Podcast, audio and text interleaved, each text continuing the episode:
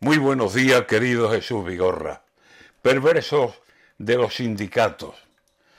Pues va a resultar ahora, según vamos escuchando, que todos los transportistas que a la huelga se han sumado son de la extrema derecha. Eso es hilar fino, macho.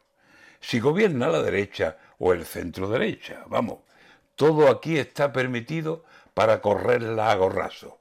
Y permitidas las huelgas, gritos desde todos lados y encabezando protestas y quejas, encabezando comisiones y UGT, o sea, los sindicatos.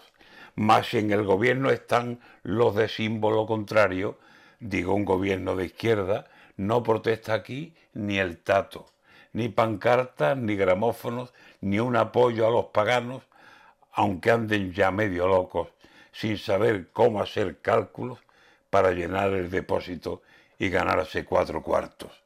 El transporte, ya lo saben, no es autónomo, muchachos.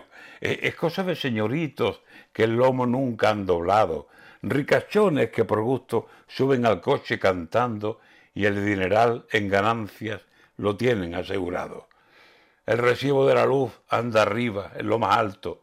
El precio del carburante está para irse andando. Todo lo demás subiendo. Y el grito de los de abajo, ¿por qué no tiene esta vez la voz de los sindicatos?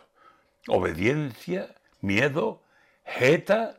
¿Temor a perder los cuartos de ayudas y subvenciones que vienen desde ese lado?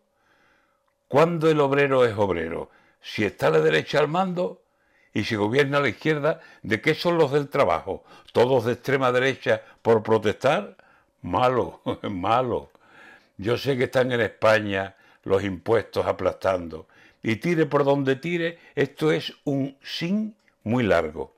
Y estamos sin solución, sin gobierno que dé un paso, sin visos de mejoría, sin ayudas al trabajo, sin arreglos del transporte y sin, sin, sin sindicatos.